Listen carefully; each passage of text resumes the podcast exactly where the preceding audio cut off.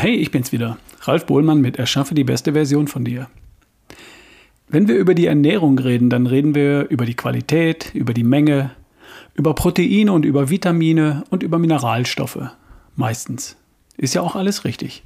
Wenn jetzt jemand darüber nachdenkt, Blutwerte zu überprüfen, dann geht es dabei oft um die Aminosäuren, also um Eiweiß, um Vitamine wie Vitamin D und um Mineralstoffe wie Magnesium. Die Fettsäuren haben die meisten dabei nicht in erster Linie im Sinn. Das wäre aber wichtig, denn auch beim Fett kommt es nicht nur auf die Menge, sondern auch auf die einzelnen Bestandteile an. Fett, das ist nicht nur das Fett am Schweinebraten, Fette sind Bestandteil von sehr vielen Lebensmitteln, von Milch, von Fleisch, von Eiern, von Käse, auch von Brot, Nudeln, Brötchen. Ebenso natürlich steckt Fett in Avocados, in Nüssen und in Samen. Kaum Fett ist in Salaten, aber du isst den Salat ja in der Regel nicht einfach so. Du wirst in aller Regel etwas Öl benutzen. Und das gilt auch für viele andere Lebensmittel, wie Gemüse zum Beispiel. Du bereitest dein Essen, dein Essen in der Regel mit Fett zu. Du gibst zum Beispiel Öl oder Butter hinzu, bevor du einen Salat oder Gemüse isst. Eine gute Idee übrigens, weil das Fett dafür sorgt, dass du die Vitamine besser aufnehmen kannst.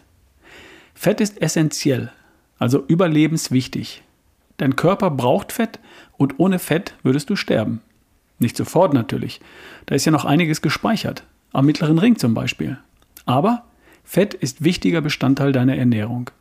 Denn Fett erfüllt in unserem Körper eine ganze Reihe Aufgaben und das ist wirklich spannend. Wir essen erstens, um Energie zu bunkern, um zweitens Baustoffe für neue Zellen zu gewinnen und um drittens Hilfsstoffe für biologische Prozesse aufzunehmen. Fette sind Treibstoff, Energie. Das wusstest du bereits.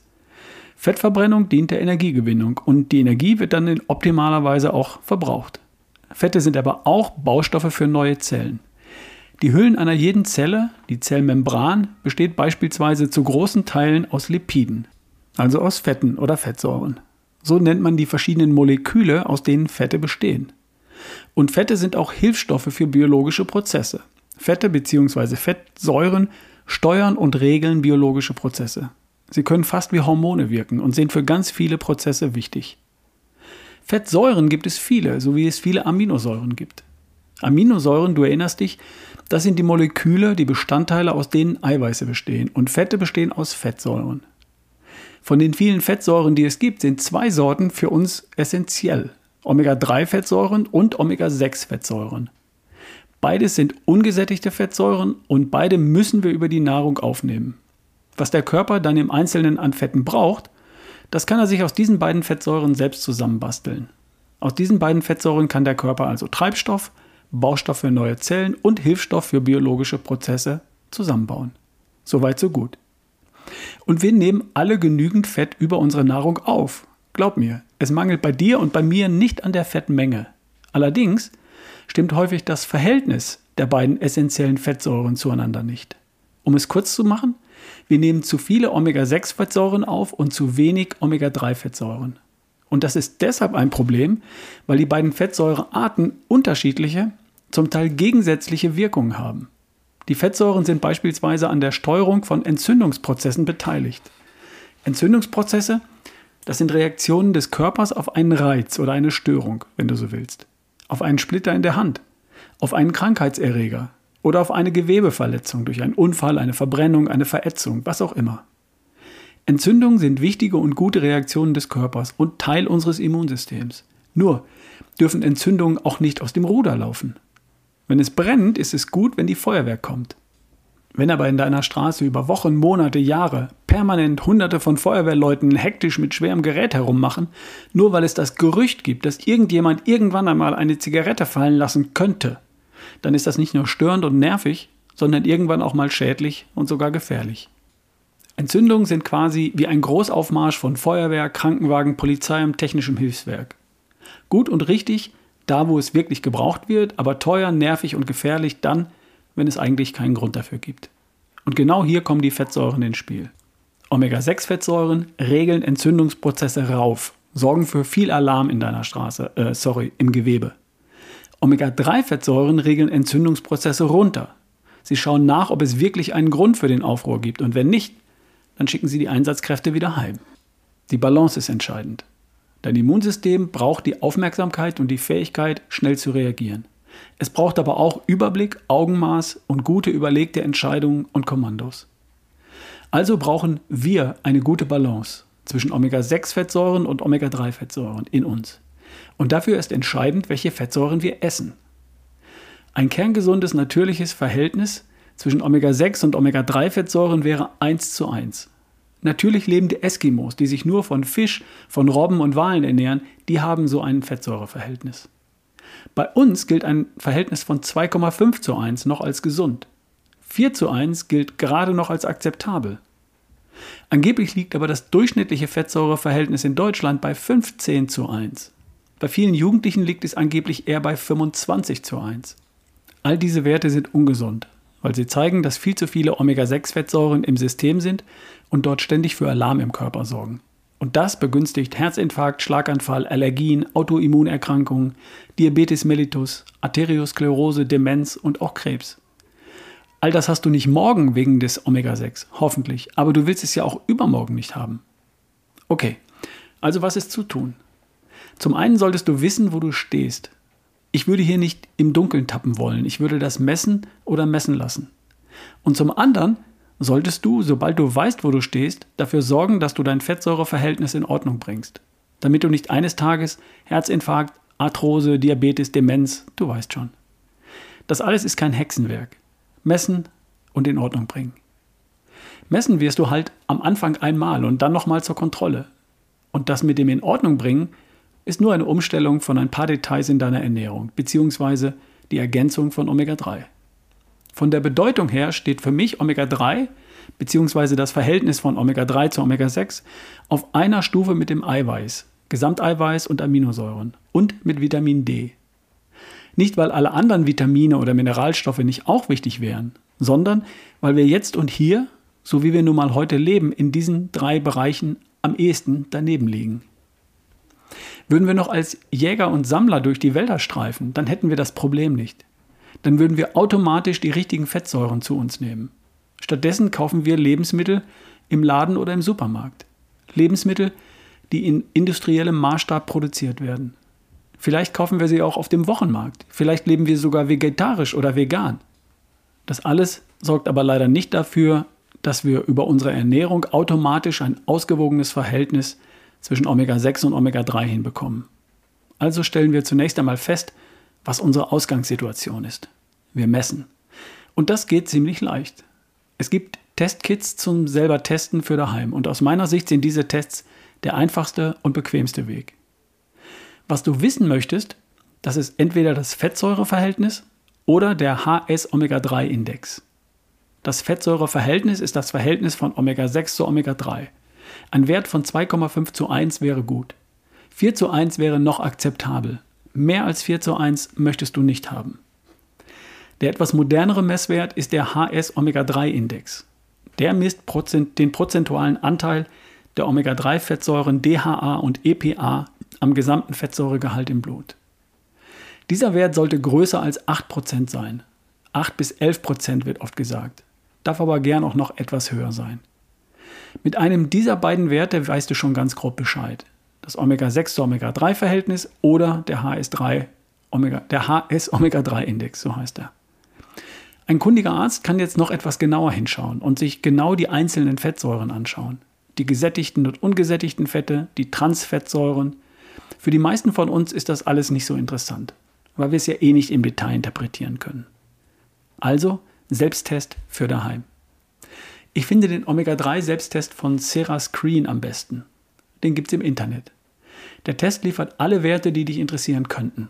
Das Fettsäureverhältnis, den HS-Omega-3-Index, die wichtigsten einzelnen Fettsäuren, die gesättigten und ungesättigten Fettsäuren und dazu allerlei leicht verständliche Erklärungen und Erläuterungen. Du bekommst das Ergebnis in wenigen Tagen über eine App, die dir dann auch alles erklärt und zwar wirklich einfach und verständlich. Besser kann man das eigentlich nicht machen. Du musst dich einmal pieksen, ja sicher, aber ohne geht es halt nicht. Du musst nur einen einzigen Tropfen auf einen Teststreifen verteilen, einschicken, fertig. Das ist wirklich keine große Sache. Der Test kostet 79 Euro. Ich habe einen Link in die Podcast-Beschreibung gepackt und du findest den Test auch unter ralfbohlmann.com/empfehlungen. Ich habe mir natürlich auch andere Tests für daheim angesehen. Die haben mich ehrlich gesagt alle nicht so wirklich überzeugt, aus verschiedenen Gründen. Mal ist mir nicht klar, was genau sie eigentlich messen, mal sind die Erklärungen und Anleitungen nicht verständlich. Egal. Ich habe dir meinen Favoriten genannt. Die Alternative zum Selbsttest ist dein Hausarzt. Du kannst ihn ja mal fragen, ob er für dich den HS-Omega-3-Index bestimmen kann. Können kann er, aber vielleicht will er nicht. Falls er nicht bereit ist, dir Blut abzunehmen und die Auswertung für dich zu veranlassen, zum Beispiel mit der Begründung, wozu wollen Sie das wissen, das brauchen Sie nicht, dann bleibt dir noch der Weg in ein Labor deiner Wahl. Du suchst dir ein Labor für Blutuntersuchungen in deiner Nähe, sowas findest du im Internet, du rufst an, machst einen Termin, gehst zur Blutabnahme und man schickt dir das Ergebnis zu. Dort fragt man dich nicht wofür und warum. Die machen das einfach und schicken dir das Ergebnis und die Rechnung. Ich schätze, so um die 60 Euro wird das kosten. Aber ehrlich gesagt, da finde ich den Selbsttest angenehmer und die Auswertung ist dabei sogar umfangreicher und leichter zu verstehen. Soviel zu Schritt 1 zum Thema Omega-3 messen und wissen anstatt raten. Zumindest einmal im Leben solltest du dir die Mühe machen. Eigentlich sollte jeder wissen, wo er da steht. Kommen wir zu Schritt 2. Wie bringt man den eigenen Omega-3-Status in Ordnung? Dr. Strunz sagt gern so plakativ, hinter jeder Krankheit steckt immer eine Entzündung, ein entzündlicher Prozess. Und wenn das stimmt, und ich glaube, das tut es, dann wird klar, warum das Verhältnis von Omega-3 zu Omega-6 so entscheidend ist. Viele chronische Erkrankungen entstehen dann, wenn über einen langen Zeitraum viele stille, zunächst unbemerkte entzündliche Prozesse ablaufen. In den Blutgefäßen, im Gehirn, im Gewebe, irgendwo. Und das passiert, wenn wir zu viele Omega-6-Fettsäuren zu uns nehmen und zu wenig Omega-3-Fettsäuren. Also ist die Ernährung natürlich der Schlüssel. Entscheidend ist, was in dich hineinwandert. Du kannst deine Ernährung so umgestalten, dass du Omega-6-Fettsäuren vermeidest und mehr Omega-3-Fettsäuren bekommst. Zusätzlich kannst du Omega-3 als Nahrungsergänzung zu dir nehmen. Ich tue beides. Denn die perfekte Ernährung gelingt auch mir nicht. Schon wenn ich auswärts esse, habe ich nicht mehr in der Hand, welche Fette enthalten sind und ich zu mir nehme. Im Gegenteil, ich kann fast sicher sein, dass in Kantinen oder Restaurantküchen die preiswerten Omega-6-Fette verwendet werden. Und da ich nun mal hin und wieder auswärts esse, hm. Also vermeide ich daheim und wo es möglich ist, auch unterwegs Lebensmittel, die eher ungünstig sind und konzentriere mich auf das geeignetere Lebensmittel. Und zusätzlich nehme ich Omega-3 als Nahrungsergänzung. Das zahlt sich bei mir aus. Bei meiner letzten Messung lag mein HS-Omega-3-Index bei 13%. Größer 8% ist das Ziel. Ziel erreicht. Also, welche Lebensmittel vermeide ich, wenn möglich? Ich vermeide verarbeitete Lebensmittel. Alles Haltbare aus dem Supermarkt. Alles, was irgendwie Fett enthält. Chips und Cracker natürlich, aber auch Backwaren, das Croissant, Cerealien. Ich vermeide auch Fleisch aus dem Supermarkt. Das Fleisch dort stammt von Tieren, die nicht artgerecht gehalten und nicht artgerecht gefüttert werden und deren Fett enthält deshalb viele Omega-6-Fettsäuren. Ich vermeide auch bestimmte Öle, Sojaöl, Sonnenblumenöl. Alles, was auf der Verpackung als Pflanzenöl betitelt wird, das würde ich mal schleunigst vermeiden. Margarine vermeide ich sowieso. Und ich vermeide ja ohnehin Getreide. Weizen, Roggen, Soja, Mais und Reis. Ja, Getreide und damit auch alle Produkte aus Getreide enthalten viele Omega-6-Fettsäuren. Also vermeide ich die, wo ich kann. Zum einen, um die Kohlenhydrate zu vermeiden und auch um die Omega-6-Fettsäuren zu umgehen. Ich mache es mir dabei aber nicht so kompliziert. Ich vermeide einfach verarbeitete Lebensmittel. Punkt. Nicht total, aber so gut ich kann halt. Was esse ich stattdessen in Bezug auf die Fettsäuren? Ich esse regelmäßig Fisch, Lachs, Thunfisch. Thunfisch auch mal aus der Dose, aber nie in Öl, sondern in Wasser. Denn das Öl in der Thunfischdose ist genau das falsche Öl. Wenn Fisch aus der Dose in Öl daherkommt, dann ist das immer der Fall. Immer das falsche Öl, immer Omega-6. Also immer in Wasser kaufen und dann kommt Olivenöl drauf, damit es schmeckt. Wir verwenden daheim neben Olivenöl auch Butter, und zwar ausschließlich Butter aus Weidemilch. Hier ist der Anteil von Omega-3-Fettsäuren besonders hoch. Im Internet wirst du immer wieder die Information finden, dass Leinöl als sehr gute Quelle oder eine sehr gute Quelle für Omega-3-Fettsäuren sei. Die darin enthaltene ALA-Fettsäure, Alpha-Linolensäure, ist tatsächlich eine Omega-3-Fettsäure. Für uns entscheidend sind aber die Omega-3-Fettsäuren DHA und EPA. Und die, die Umwandlung in die für uns wichtigen DHA und EPA findet kaum statt. Das Omega-3 aus dem Leinöl kommt bei uns also nicht wirklich an. Sorry.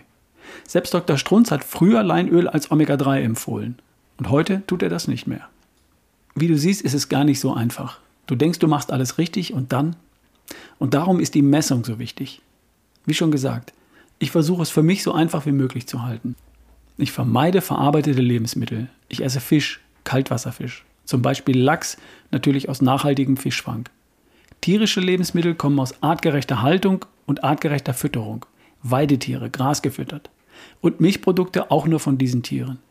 Und dann ergänze ich mit einem Nahrungsergänzungsmittel. Ich persönlich nehme Fischölkapseln aus nachhaltiger Fischerei. Ich nehme ca. 2 bis 3 Gramm, also 2000 bis 3000 Milligramm DHA und EPA und oder EPA pro Tag. Das sind die eigentlichen Omega-3-Fettsäuren. Du musst bei Nahrungsergänzungsmitteln immer darauf achten, wie viel DHA und EPA enthalten ist. Das ist die entscheidende Zahl. 1000 Milligramm Fischöl in einer Kapsel heißt nicht 1000 Milligramm DHA und EPA, sondern in der Regel nur 600 oder 750 Milligramm DHA EPA. Also bitte immer darauf achten, wie viel DHA EPA in einem Präparat enthalten ist. Das Produkt, das ich verwende, verlinke ich in der Podcast-Beschreibung. Kannst du unten mal schauen. Für Veganer oder Vegetarier eignen sich Omega-3-Präparate aus Algenöl. Da verlinke ich auch ein sehr gutes Produkt. Wie viel du brauchst, das hängt von der Messung ab. Pauschal lässt sich das nicht beantworten, ohne zu wissen, wo du stehst. Also, Schritt 1, messen. Ein Selbsttest für daheim. Link findest du unten. Schritt 2, Ernährung verbessern. Verarbeitete Lebensmittel vermeiden, regelmäßig Fisch und tierische Lebensmittel nur aus artgerechter Haltung und Fütterung. Schritt 3, Omega-3 als Nahrungsergänzung, falls nötig. Aus Fischöl, aus nachhaltigem Fischfang oder Algenöl. Schritt 4, nachkontrollieren. Nach zwei bis drei Monaten und dann anpassen.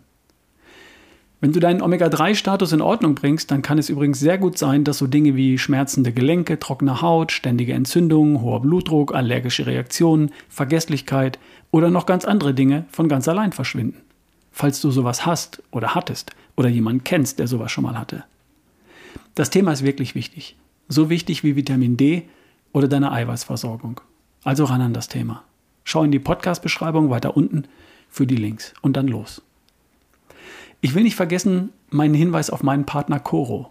Du weißt schon, haltbare Lebensmittel, fair gehandelt und von ganz hoher Qualität. In der Regel Bio, mit oder auch mal ohne Biosiegel. Und das Ganze in sinnvollen Verpackungsgrößen und zu vernünftigen Preisen. Ich bestelle da seit Jahren und immer wieder gern. Und einige Produkte möchte ich auch nicht mehr missen. www.corodrogerie.de Schau mal rein und benutze auf jeden Fall den Rabattcode RALF, R-A-L-F. Da kriegst du 5% Rabatt darfst du auch weiter sagen. Wir hören uns demnächst. Dein Ralf Bohlmann.